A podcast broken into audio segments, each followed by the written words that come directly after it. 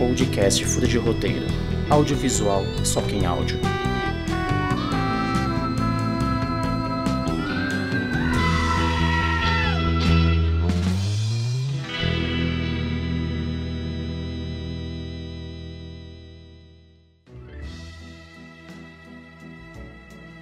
Bom dia, boa tarde, boa noite, ouvinte. Eu sou Yuri Codão e está começando mais um episódio do podcast Furo de Roteiro e temos aqui, como sempre, Yuri Cavicchioli. Eu me sinto um filho perdido aqui. Previsível, mas é muito previsível esse menino. Esse tiozão, Yuri. E... Bom, hoje vai ser um episódio um pouquinho diferente. Aliás, esses os próximos três episódios serão diferentes, serão pílulas de 20 minutos para a gente contemplar todos os filmes que faltam na categoria de melhor roteiro e melhor roteiro adaptado. Porque, né? Somos o Fuda de Roteiro. E o filme de hoje, como vocês viram na thumb, nosso título é A Filha Perdida, dirigido e eu acho que escrito também pela Meg Gyllenhaal. Uhum. Yuri, qual que é nosso Instagram? Nosso Instagram é furoderoteiro.oficial e vamos falar de A Filha Perdida da Netflix. Aproveita e emenda a sinopse pra gente aí. Beleza. Bom, foi lançado dia 16 de dezembro de, do ano passado, de 21, e ele conta aí é, que uma, uma, uma senhora, vamos dizer assim, né, de os seus 50 e poucos anos, tira férias, no, tenta tirar férias aí em um lugar bem pacato, vamos dizer, por assim dizer, né? É, o nome dela é Leda, que é interpretado pela protagonista Olivia Colman, e, e, ela, e, come, e ela tá bem tranquilo, né? O, o, as férias delas até chegar um monte de gente aí, uma família, que acaba enchendo o saco dela, né? Tira ela do, do status quo dela. É, está hospedada num, num, hotel simples até. E uma das pessoas ali é uma jovem que é mãe e lembra e a lembra muito, né, do seu próprio passado e acaba, e acaba desencadeando algumas lembranças que talvez ela quisesse esquecer, talvez não. Acho que é mais ou menos por aí o filme. Por, por ser um episódio curto, né, nós vamos pular o que a gente fica falando geralmente sobre o filme sem os spoilers, senão a gente não vai conseguir entrar na análise dele. Então, hoje eu que vou dar o alerta de spoiler aqui a partir de agora. Se você não assistiu o filme ainda, corre lá na Netflix, assista e volte para ouvir nossos 20 minutinhos de análise de A Filha Perdida.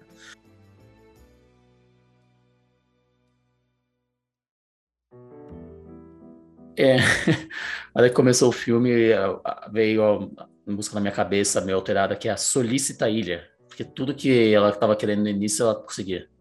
Mas logo depois as coisas viram, né? Nem tudo é o que parece, que até essa é uma das mensagens do filme, que se conecta com a mensagem principal. Sim, é, o, o filme já tem um, não diria plot, né? Ele tem uma, uma virada rápida no início, mas, mas assim, nada. Quem nunca passou uma, algumas férias aí que come, parece que vai tudo bem e começa a dar tudo errado, né? A gente já começa a se sentir um pouco da personagem aí já, né? Inclusive, eu achei que ela foi um pouquinho burrinha de escolher um lugar sem, sem pesquisar se antes era um lugar calmo. Ela, meio que ela estava procurando essa qualquer praia paradisíaca que foi parar numa espécie de praia grande chique da Grécia. É verdade, né? Mas, é, assim, indo direto, qual é a mensagem do filme? É sobre como as mulheres não são não têm o dom de nascença para ser mães, assim como os homens não têm dom de nascença para ser pai, não é uma vocação. E o filme ele vai debater isso durante suas duas horas de tela, ele vai apresentar pontos de maneira sutil, muitas vezes, abrindo espaço para esse. Não, não, não, nem abre espaço de debate, né? É um, abre espaço para essa colocação. Sim, quando a, a, protagonista, a Leda, ela começa a observar o que está acontecendo com a família ali, né? Tem uma jovem com uma filha que parece que ah, é uma criança e muitas crianças têm um certo trabalho, né? Não, não tem como negar isso. E ela acaba assumindo uma boneca ali e essa criança começa a ficar bastante chateada, chorando bastante, começa um problema para toda a família ali. Todo mundo fica meio fora da casinha também, né? Talvez a, a ideia ali de todo mundo estar fora da casinha é um ponto importante para o início do filme, né? Para saber que nada vai seguir um, uma trilha linear ali. Sim, inclusive a montagem desse filme, que a montagem, a visão do diretor que tem após as gravações é boa demais, porque passa uma sensação de incômodo. A gente fica incomodado tanto com a protagonista quanto a situação que ela vive. que proposital, essa sensação mesmo proposital. Sim, e aí, ao observar tudo aquilo, já começa a primeira jogada que eu acho muito boa do filme, que é trazer a, as lembranças dela, não só como lembranças, e sim personalizar, personificar, na verdade, numa outra atriz que é muito boa, que é a Jessie Buckley, que ela que faz a, a Olivia Colman, no caso a personagem Leda, nos seus talvez 20 anos, 20 e poucos anos aí, que ela acabou de ser mãe, né? Então, ela tá naquela numa fase aí junto, morando com, com o marido na época de assim tentar aprender a ser mãe o rapaz ali aprender a ser pai e bem difícil né? Quando é muito jovem quanto mais jovem mais difícil. Não quer dizer que é impossível mas quer dizer que tá menos estruturado financeiramente geralmente né? Preciso ressaltar como que a Jessie Buckley parece a Oliva Colman não é que parece mas como que ela lembra, né? Como ela consegue lembrar a partir da visão da diretora. E eu gosto muito dessa, dessa Jessie Buckley. Eu lembro dela de pelo menos dois filmes. Um deles é ganhou o nosso prêmio ano passado do melhor filme Nada a Ver, que é Estou Pensando em Acabar com Tudo, onde ela foi protagonista. E ela é boa demais. Eu, não conhecia ela, acho que eu conheci ela ano passado só. Eu conheci a partir desse filme que a gente falou mesmo e fiquei tipo, meu Deus, ela tem que aparecer mais em filmes. Sim, sim. É, a Coleman como sendo maravilhosa, mas ainda assim a Jessica conseguiu dar uma roubada na cena. Até porque a, a personagem da, da Oliva Coleman, a Leda mais velha, ela já é uma pessoa que sabe o que quer. Então é, exige algo mais plano. A Leda jovem, que é a Jessie Buckley, é uma, pessoa, uma personagem que está se descobrindo ainda. Então a gente vê muita, muito mais camadas vindo dela. Pelo menos a impressão que eu tive. Sim, eu também. Tanto que as duas estão indicadas como prêmios individuais, não só no Oscar, mas alguns outros, mas focando aí no Oscar que está mais próximo, no próprio Oscar. As duas estão como coadjuvante e como principal, se eu não me engano. Ah, não lembrava. Pensei que era, que era só a Jessie. Só. É, eu acho que a Common ou ela tá ou não tá. Agora tem que, tem que é. ver aí. É, realmente, ou ela tá ou não tá. É, sim. É uma boa. É, é muito pelo contrário. Nem, nem sim, nem não, muito pelo contrário. É, eu diria que é um trabalho incrível que que o que você falou faz sentido. É, é como se fosse realmente o passado dela. Eu estou me sentindo numa uma linha do tempo mesmo, muito bem feita. E ela retrata na personagem da Dakota Johnson o que ela foi no passado. Sim, e... o, justa, justamente o que você falou, que é o. Estou me, estou me, me estou aprendendo sobre a vida. É, exatamente. E, e, é meio que o passo a passo é tudo igual. Todos, todos os problemas, tirando a, a, ausência de dinheiro, que aparentemente a família da Leda sempre viveu, enquanto essa família que acho que vive na Grécia, talvez, seja grega mesmo, ela é rica pra caralho já, morando numa mansão lá e com os negócios ilícitos, de acordo com alguns personagens. Bom, e aí, saltando um pouco da história, né, a gente, a gente vê bastante dessa trama aí da, da pessoa se descobrindo, até dando, a da Leda até se descobrindo não, mas ela até dando alguns passos até um quase romance ali, ou pelo menos uma tentativa de uma proximidade com, com alguém do sexo oposto, né? Que é interpretado pelo Ed Harris, que é o Lyle. Ele, e eu gosto, gosto. Esse ator, quando ele faz alguns personagens, geralmente secundários, eu costumo lembrar dele, eu não sei porquê, mas ele sempre cativa de alguma maneira, seja bonzinho ou, ou, ou sendo vilão, de alguma maneira, ele sempre me cativa. E dessa vez também. Ele é aquele aquele senhor que já tá meio aposentado, tá ali para só manter o, a vida. Ele é o famoso bicheiro parece... no Brasil. Sim. E ele tá. E eu acho que tem química ali entre Olivia Colman e a Dee Harris nesse filme.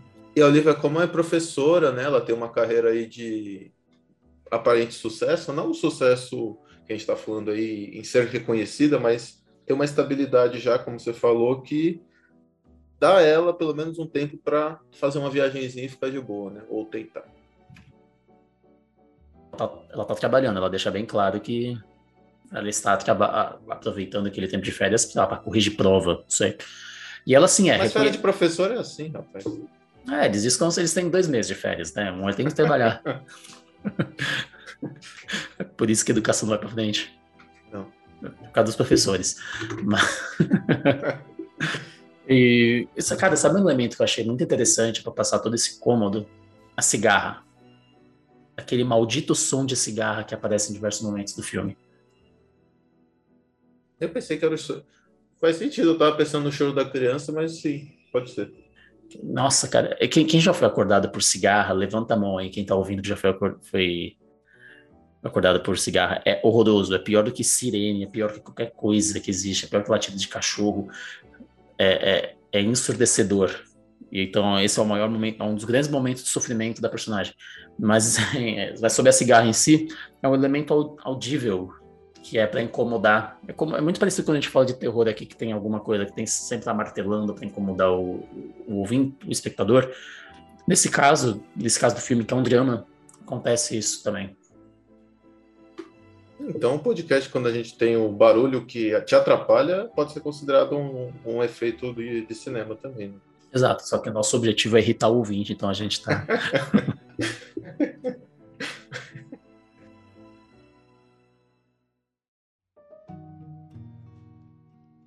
É, não é um filme que é muito mastigado, mas é um filme que acontece poucas coisas no geral, então dá para pular etapas, porque basicamente ele gira em torno da boneca, boa parte do filme. A boneca da filha da personagem da Dakota Johnson, que é uma boneca que a. Como é o nome? Que a Leda tinha que é a Annabelle, a personagem que a Leda tinha quando criança, a boneca que a Leda tinha quando criança, e que deu para as filhas dela brincar, e as filhas cagaram, ela jogou da janela no momento de, tipo, foda-se a vida.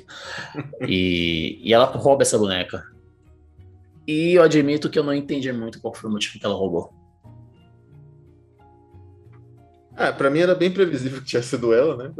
Tudo, tudo era bem fácil de entender. Né? Não tinha nenhum, o diretor mostrou, podia ter deixado. Se o intuito era não mostrar, ele errou, né? Mas eu tenho certeza que ele queria que a gente soubesse que, que foi a, a Leda que tinha é, roubado. Eu acho que ela. Quando, quando foi roubado, meu ponto, tá? É, quando foi roubado, entre aspas, essa a tranquilidade dela no nas férias, que não eram férias, mas enfim, dela, que ela viu que a família ia fuder com a vida dela, simplesmente falou, então vou dar um troco de alguma maneira. Ela sabia o quão irritante seria para outra família. Eu acho que essa é uma camada mais simples. Assim, essa para mim é o meu, o meu ponto mais simples. As outras, quando a gente vai entrando em outras camadas, possivelmente a boneca reflete alguma coisa aí para ela, que, como você falou, uma vez ela jogou fora uma boneca e agora ela está se apoderando de uma boneca, talvez por alguma questão afetiva, pode ser. Ela chega a dormir com a boneca, depois que tira uma larva, um minhocão de dentro dele. Mas, não, eu não tinha pego nenhum dessas, dessas camadas que você falou, eu apenas entendi que era algo importante para ela, só que eu não entendi por que, que é importante, sabe? Eu, eu não sei se eu sou burro, ou se faltou alguma informação, ou se eu não captei. Mas é, é, é não é um filme fácil, tão fácil de entender. Não é um filme muito simples como os que a gente falou aqui, como os que a gente vai falar mas no episódio seguinte, como a gente falou no episódio passado, que são filmes muito planos. Esse aqui tem umas camadas complicadinhas que a gente tem que cavar. Ah, algo que eu percebi em relação ao título, e em inglês o título original também é A Filha Perdida, e a filha perdida, na conclusão que eu cheguei, é que é a própria Leda. Ela é a filha perdida, nunca foi as filhas dela, nunca foi nenhum outro personagem. Também tive, também tive essa mesma percepção. E assim, pela delicadeza do filme, né, ele é bastante emotivo em certa forma, que ela, é, ela consegue, a Coman consegue transferir para a tela e para a gente, né? Que é emotivo aquela parte que ela mostra o quanto você falou no início, ela não estava preparada para ser mãe, né? E até a, a versão mais jovem dela também demonstra isso. Então, esse é um ponto de intersecção das duas, das duas versões dela mesma, né? Que eu acho que faz muito sentido e a gente consegue ver o quão incômodo é. Mais do que a cigarra, talvez seja a. A ambientação total, a atmosfera que ela passa. Sim, o patriarcado como um todo, como isso impacta, né? É, eu tentei ser um pouco mais poeta, se for mais objetivo. mas, mas, então eu vou colocar a personagem da Dakota Johnson, a Nina aí também, porque ela, com todo o dinheiro à disposição, ela também não estava preparada, ela também estava enfrentando mega dificuldades. Ela estava com um problema mais que o marido dela era um, aparentemente um não se importa com a filha, diferentemente do que o, o, o marido até então da Leda, que aparentemente se portava com as filhas. Sim. Então, e meu, eu preciso comentar porque fiquei com ódio da burrice dela em alguns momentos. Tipo, quando ela convidou o, o, o carinha, o Ed Harris, pra entrar em casa e viu a boneca. Quando ela devolveu a boneca pra Nina e ela nem meteu um miguezinho do tipo, achei na praia, irmão. E fiz a surpresa aqui, tá limpinho. Eu não sei se teve alguma coisa proposital nisso, alguma mensagem que queria passar, mas eu fiquei muito, tipo, caralho, deixa de ser burra. Talvez, foi, eu acho que eu e você não captamos o real motivo dela ter pegado a boneca de verdade, porque provavelmente está relacionado a devolver e mostrar o porquê estava com ela, sabe? Tipo, eu fiz isso e é um, talvez seja uma, uma questão de, de amadurecimento de arcar com os, próprios, com os próprios com as próprias escolhas isso. Talvez seja isso. Talvez, mas eu não peguei. Teve muita coisa que eu não peguei. Eu não peguei também o significado da, da laranja, né, descascada em cobrinha. Não sei se é um elo. Não, nem sei se é um elo, porque sim, eu, eu acho que eu, eu senti isso com a minha avó, que eu achava incrível, e hoje em dia as pessoas quase não fazem isso. Então acho que não deve ser mais. Esse eu acho que não é tão, tão profundo, eu acho que é mais nostalgia mesmo. É uma lembrança afetiva. Justo, pode ser. Ah, a gente podia falar da, da mãe, né, da Dakota Johnson, que tem um, uma certa rixa, né? Sei lá, ela, ela, ela é estranha, aquela mulher. Sim. Ela, tá, ela é uma das personagens que tá em Succession, uma série que eu gosto bastante também. E só que lá é uma personagem bem legal. Aquela personagem é uma grandíssima filha da puta. Que aparentemente Sim. tem o que quer e quando quer, e ela trata todo mundo do jeito que quer por causa disso. E ela é o meu ponto de incômodo, né? Mais do que qualquer outra coisa. Ela é meu ponto de incômodo no filme, porque ela sempre traz insegurança para para Leda, né? Burguês sendo burguês, né? Nem, nem para agradecer depois que achou a filha dela. Sim. E eu queria fazer uma pergunta em relação aos desmaios. Eu fiquei com a impressão que ela mete o Miguel. Quando ela tá numa situação assim, tipo, complicada, ela vou desmaiar. Não sei se mete o Miguel ou a pressão dela baixa nesse momento, mas obviamente tem algum significado que veio da mãe dela, sabe? Você conseguiu pensar em alguma coisa? Acho que eu não pensei, além do, do comum da pessoa tá mal na hora, eu acho que eu não, não peguei isso. Além. Cê, né, que foram muitas vezes, né? Foram Sim. muitas vezes. Tudo bem, pode ser uma característica da personagem, mas o filme é complexo, a Maggie, Maggie Gyllenhaal fez um puta de um trampo, ela colocou muitas, muitas camadas, então eu não imagino que seja simplesmente o desmaio pelo desmaio.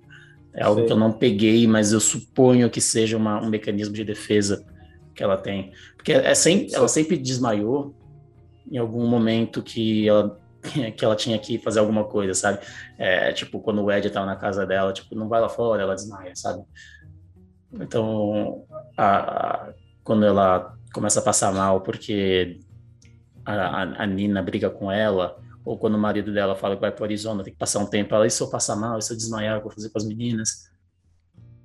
É, ou é uma condição biológica dela, ou é um inconsciente trabalhando aí, né? É, pode ser o que você falou. Acho que o inconsciente encaixaria bem no que a gente está falando. Uma questão de insegurança. É, eu é, acho que eu. É bem achismo, hein? Bem achismo, ouvinte. Não estamos tirando conclusões, porque realmente não, não captamos. E eu não tenho muito mais o que falar. Eu daria as notas.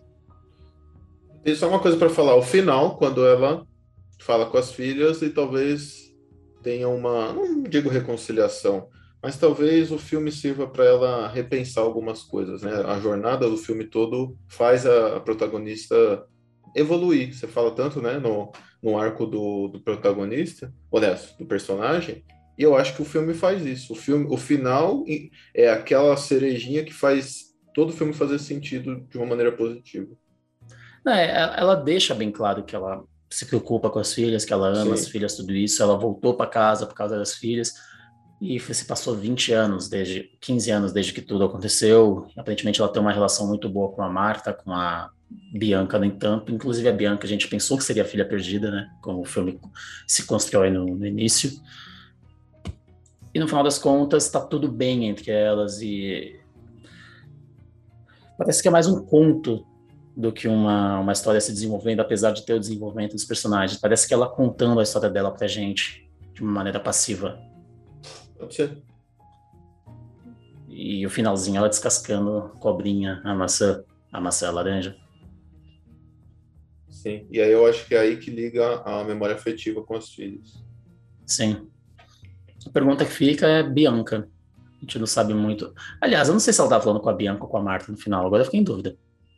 Não lembro, eu sei que ela pergunta de, da, da segunda, né? Mas eu não lembro quem, com quem que ela estava falando. É, a Bianca Também. é a mais velha, isso eu lembro. É, isso. Talvez seja. É... Não lembro, dá para ouvir a voz da filha ou não? Não. Não. não. Então... Mas ela é. fala o nome dele. É que fala. ela fala, é como a, a, a, sua irmã, só que ela fala o nome da irmã, então a gente saberia se a gente revisse essa parte. Sim. É, mas acho que é a Marta, ela fala com a Marta, se não me engano, também. O que dá a entender que a Bianca talvez a relação não seja tão boa, apesar delas terem simpatia uma para outra. Sim. É, o filme deixa muita coisa em aberto, não, não de maneira de furo, não, mas que assim, a gente encaixa as coisas propositalmente. E é um filme diferente, não é um filme para todo mundo. Sim, é... e tá confirmado dois, né? Não, mentira, tô zoando. Sei que a filha. A é que filha... você falou que deixa muita ponta solta, é... então eu já ia aproveitar e falar. É uma, na verdade, vai ter a sequência. A filha perdida. A filha encontrada é o 2. É. Fi... é. Bom, vamos às notas. De 0 a 10, filhas perdidas, quanto que você dá? 7 filhas perdidas. Eu dou a mesma nota, eu vou de 7. Tecnicamente, é um filme que talvez esteja acima disso, mas o, o quesito entretenimento pesa bastante. Não é um filme que goste do que vocês gostarem, ninguém está aqui para isso, mas não é um filme que prende com tanta facilidade quanto outros que a gente falou recentemente. É um filme muito melhor que Spencer, por exemplo, mas também não é um filme que vai fazer todo mundo gostar. É, não tem um Adam Sandler, a gente já vê que falta um pouco de, de apelo, né? É, o Adam perdido. É, todos nós somos um pouco do Adam perdido. e um pouco da Meg, da, da Leda. Sim. Bom, mas vamos, vamos encerrar por aqui antes que comece a ficar mais sem sentido aí nessa conversa. Yuri, um grande beijo, um grande beijo para você também, ouvinte. Você quer dar uma mensagem final? Um abraço nessa careca aí. tá bom, vou aceitar. um beijo, gente. Até a próxima.